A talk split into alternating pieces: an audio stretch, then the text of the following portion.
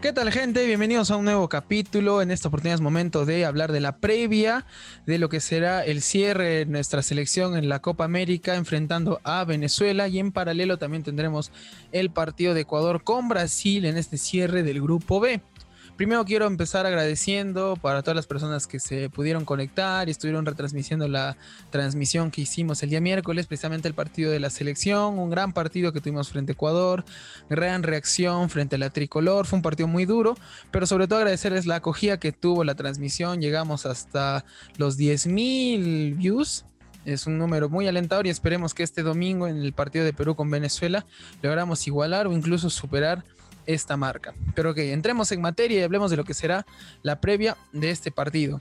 Primero hay que repasar un poco los antecedentes que tenemos frente a Venezuela, específicamente por Copa América. La última vez que nos hemos enfrentado así en la Copa América pasada, la de Brasil el año 2019, con un empate a cero, lo pudimos ganar, pero bueno, le anula, el VAR le anula un gol a Christopher González por una posición de adelanto Anterior a ese partido nos enfrentamos en la Copa América de Chile en el año 2015 todavía, con victoria nacional con gol de Claudio Pizarro.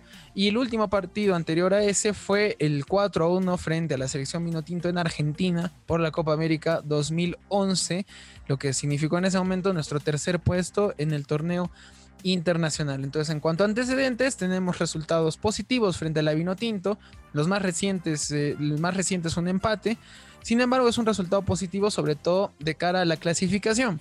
Porque así como yo les anuncié que con cuatro puntos nos podríamos dar como matemáticamente clasificados, tendría que, tendrían que ocurrir resultados, por así decir, no, no imposibles, pero bien improbables para que no podamos clasificar eh, a la siguiente fase. En este caso sería que Ecuador lograra vencer a Brasil. En este caso, y por la diferencia de goles, quedaríamos nosotros últimos en quinto lugar, Colombia quedaría cuarta Ah, bueno, y si Venezuela nos gana, claro, Colombia quedaría cuarta, Venezuela y Ecuador disputarían el segundo lugar, dependiendo por la diferencia de goles, y bueno, en primer lugar Brasil. Pero bueno, ya repasando los antecedentes, vamos a ver lo que puede hacer esta previa.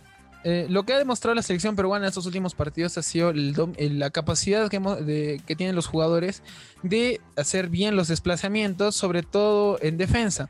Con Ecuador quedó por así, eh, quedamos por así decir muy mal parados en el primer tiempo. Esto también es fruto de lo bien que jugó la selección ecuatoriana, de lo incisiva que fue en el ataque y lo, sobre todo la, velocidad con la que nos empezó a presionar. Tal es así que bueno, llega el primer gol, por así decir, rápido a los 13 minutos. Y ya bueno, el segundo gol es en pelota parada. Es otro aspecto que hay que tomar muy en cuenta porque la selección venezolana también es un equipo peligroso a balón parado. Y lo que dejó claro el partido contra Ecuador fue que es el sector del campo en el que más sufrimos, en el que más flaqueamos. Y también quedó en parte claro con Colombia. No pudimos imponernos del todo en el juego aéreo, salvo por la jugada aislada del gol en contra Mina, pero fuera de ello, somos un equipo, la verdad, bastante débil en la pelota parada. No la marcamos mal del todo, pero también en un punto es la condición física de nuestros jugadores no es, digamos, la más adecuada para el partido. No tenemos centrales y jugadores en general tan, tan altos. Y por otro lado, bueno, en este caso Venezuela y eh, Ecuador logró hacer bien en ingresar mucho al área y en los corners, eh, atacar muy cerca de Galese y así evitan la salida del arquero, que es digamos el principal aliado en una pelota para Un primer factor que hay que corregir de cara al partido de Venezuela. Por este, por este punto yo pienso, algo me, me hinca por ahí la, la intuición de que podría arrancar Ormeño, tomando en cuenta también que la Padula viene con una, con una pequeña molestia en el tobillo, inclusive en el partido de Ecuador apenas salió, tuvo que aplicarse hielo, lo que quiere decir que no viene, digamos, evolucionando tan bien su tobillo de la lesión que ya tenía contra Colombia. Entonces, tomando en cuenta esto y también el factor altura, no sería raro ver que Ormeño arrancara como titular frente a Venezuela. Un equipo venezolano también que se defiende muy bien en medio campo, pobla mucho la mitad de la cancha y en consecuencia la defensa, si es que empieza a ceder campo el equipo de la Vino Tinto, que es un poco habitual por los equipos con los que se ha enfrentado, quizás con Ecuador tuvo más de, un poco más de apertura para poder atacar. Con Colombia y con Brasil se vio un equipo muy, muy replegado que lo, en el caso, bueno, con Brasil no es un partido, reitero, para digamos, para tomar de gran observación por la calidad del rival. Pero en el caso de Colombia, pese a que Colombia entró muchas veces al área rival y con peligro, aparte de la, de la, gran actuación que está teniendo Wilker Fariñez, que se hacía extrañar en la vino tinto, hay que remarcar la cantidad de jugadores con la que logra defender Venezuela conforme va cediendo el campo.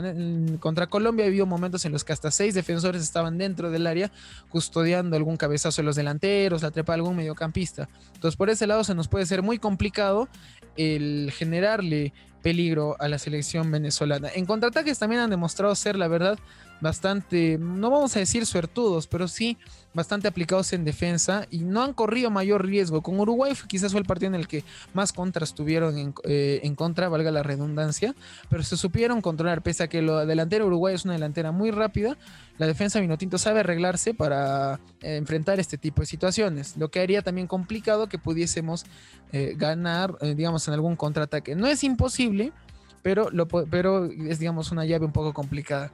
La alternativa quizás para atacarle de mejor manera a Venezuela sea eh, no arrinconarlo demasiado, de manera que podamos eh, generar alguna jugada a la espalda de los mediocampistas que ponga mano a mano a los delanteros con los defensores. Si, replegamos mucho el juego y hacer que Venezuela cierre cada vez más sus líneas, obviamente es más difícil inclusive tejer pase. Si logramos abrir un poco a Venezuela, que los mediocampistas nos presionen un poco en media cancha y su defensa se quede en tres cuartos, dejando un espacio ahí libre a la espalda, puede ser una opción interesante para que podamos generarle peligro. Y hemos visto que lo podemos hacer contra Ecuador en clasificatorias que en evidencia ello. Pero fuera de eso, ha sido un resultado muy, bueno, se va a dar un partido muy, muy complicado frente a la selección venezolana, que incluso perdiendo podría clasificar a la siguiente ronda siempre y cuando Brasil le ganara por más de dos goles a Ecuador. Y ya cerrando, digamos, un poco la previa de cómo podría jugar Perú. En cuanto a jugadores, yo pienso que vamos a jugar eh, la, con. Yo me atrevo a decir que sería el mismo 11 pero el ingreso de Ormeño es lo que quizás por un momento es lo que estoy eh, lo que yo pienso, eh, más que todo por el malestar de la Padula en el tobillo. Se puede recuperar muy bien al partido del día domingo. Sin embargo, por ese, tema y el factor altura, algo me hinca, como les digo, que puede ingresar Ormeño. Por lo demás, pienso que el 11 va a ser el mismo. Callens tuvo un primer tiempo flojo, pero recuperó nivel en el segundo. Trauco, bueno, no llamó mucho más la atención. Eh, generó muchas faltas por su banda, eso sí es verdad, pero no creo que sea un factor que de repente haga que Gareca eh, termine optando por López. Pero bueno, quizás en todo caso las variantes estén ahí en ver si es que eh, se, reafirma Trauco con la titularidad o por ahí si por ahí López la vuelve la vuelve a ocupar. En cuanto a la delantera, pienso que vamos a jugar igual. Yo no creo que Gareca siente a Peña, ni a Yotun, ni, ni a Tapia, ni tampoco a los jugadores de adelante. Entonces, que no nos extrañe incluso ver el mismo 11 que paró Gareca frente, frente a Ecuador. Y ahora sí, hablando de los resultados eh, que se podrían dar, los hipotéticos resultados, en qué posición quedaríamos y quiénes serían nuestros potenciales rivales en la siguiente ronda. Para ello hay que recordar que el formato de la Copa América es el siguiente. El primero de cada grupo se va a enfrentar al último del, del grupo opuesto. En este caso, por cómo está la tabla ahorita, Argentina se enfrentaría a Ecuador, Brasil se enfrentaría a Uruguay, nosotros, eh, Colombia, que en esos momentos está segunda por diferencia de goles, se enfrentaría a Chile y nosotros nos enfrentaríamos a Paraguay tras el último triunfo que han tenido frente a la selección chilena. Eso ahorita, por cómo está la tabla en estos momentos previo al partido. Pero ¿qué ocurre? Pero vamos a hablar ya de los resultados, al menos dentro de nuestro grupo. Como les reitero, lo que tendría que ocurrir para que nosotros no clasificáramos sería que Venezuela nos gane, no importa la cantidad de goles, simplemente que nos ganen, porque ya nuestra diferencia es muy abultada con Colombia de dos goles. Peor aún si es que nos, nos meten más. Tendríamos que perder con Venezuela y Ecuador ganarle a Brasil. Solo en ese caso, Perú quedaría fuera de la la siguiente etapa de la Copa América. Es un poco, es casi imposible creer que, Ecuador pueda eh, imponerse frente a Brasil, tomando en cuenta el último antecedente entre ambas selecciones y por cómo llega Brasil, que le logra remontar con polémica y todo, pero le logró remontar un duro partido a la selección colombiana. Luego, eh, siguientes resultados. Pongamos el hipotético de que Ecuador perdiera y nosotros perdiéramos. Eso nos colocaría, eh, eh, con eso nosotros estaríamos clasificando cuartos. Venezuela en este momento tiene dos puntos, con esa victoria sumaría cinco, clasificaría segunda, tercera Colombia con cuatro puntos y nosotros con cuatro puntos, pero en último lugar. Si nosotros ganáramos o empatáramos y si Brasil lograra imponerse a Ecuador, clasificaríamos como segundos, tanto con empate como victoria, con cinco puntos. Y dependiendo de la diferencia de goles con la que le gane Brasil Ecuador, Venezuela clasificaría con tan solo dos puntos a la siguiente ronda y dejaría a Colombia en el tercer lugar. Son básicamente los resultados que se pueden dar. Ahora, si ganáramos nosotros y ganara Ecuador, nosotros clasificaríamos segundos, Ecuador clasificaría Ah, no. Por diferencia de goles, Ecuador probablemente clasifique segundo, tomando en cuenta, por, digamos que le ganara 2 a 0 a Brasil, un poquito irreal, pero que fuese así. Sería primero Brasil, segundo Ecuador, tercero nosotros y cuarta Colombia. Colombia también en un punto podría peligrar su clasificación si es que Ecuador ganara y también si es que si nosotros empatáramos.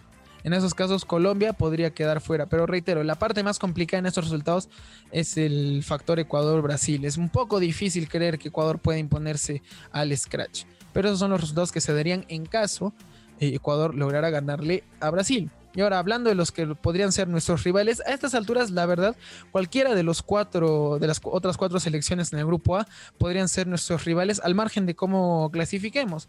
Porque pongámoslo así, si es que nosotros perdiéramos el partido contra Venezuela, y Ecuador también, si nosotros perdiéramos el partido con Venezuela y quedáramos cuartos, nos podríamos enfrentar a Argentina, si es que logra ganarle a Bolivia, que uno entiende que no tendría problemas la albiceleste, o a Paraguay si es que Argentina empatara, digamos, y Paraguay le ganara su partido a Uruguay. O si Argentina perdiera y Uruguay ganara, nos podríamos enfrentar con cualquiera de ellos tres, de nosotros clasificar cuartos.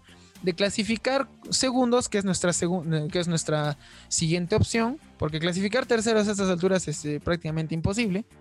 Pero si digamos clasificáramos segundos, nos podríamos enfrentar hoy en estos momentos a Chile, que está tercera con cuatro puntos. Nos podríamos enfrentar a, Uruguay si es que empatara su partido frente a Paraguay. O también nos podríamos enfrentar eh, a Argentina si es que ganara. Si es que ganara Paraguay. Ah, no, perdón. Nos podríamos enfrentar, eh, claro, con Paraguay si es que Uruguay ganara por una diferencia de puntos. Pero así como ven, de acuerdo a los resultados que se den en el grupo A el día lunes, prácticamente nos podríamos enfrentar con cualquiera. Los más próximos, si es que nosotros termináramos segundos, que digamos siguiendo la lógica, así sería que nosotros rescatemos un empate con Venezuela pasando segundos y creyendo que digamos entre que Argentina no tenga problemas en ganar la Bolivia y que Uruguay digamos logre vencer a Paraguay, nos enfrentaríamos con Paraguay en este caso o si es que Paraguay ganara, nos enfrentaríamos con Chile. Uruguay se quedaría en último lugar de su grupo. Pero como ven, la situación es la verdad bastante relativa. Hay que esperar al día lunes, eh, al día lunes que terminen de jugar sus partidos los equipos, las selecciones del grupo A. Y ya el mismo lunes podemos ya eh, eh, establecer de manera más clara quién será nuestro rival en la siguiente fase. Pero cosas claras que tenemos que pensar en nuestro grupo es no ceder, no ceder puntos. Sería la verdad, muy triste poder eh, eh, terminar cuartos, clasificar como últimos, tomando en cuenta la buena campaña que en líneas generales hicimos, porque, ok, hubo un debut muy duro contra Brasil, pero logramos ganarle a Colombia, que no es para nada un rival fácil, y rescatar un, gran, un empate que hasta por momentos nos vimos por perdidos frente a Ecuador.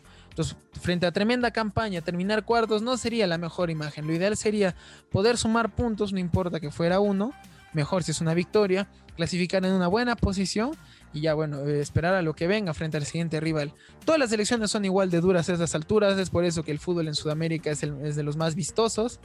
Entonces, así se daría la figura, queridos amigos, de cara a lo que sería el cierre de la fase de grupos de la Copa América. El día domingo también vamos a tener la transmisión del partido de la selección y también revisando en paralelo los resultados que se den en en Goyanas, donde van a jugar Ecuador frente a Brasil.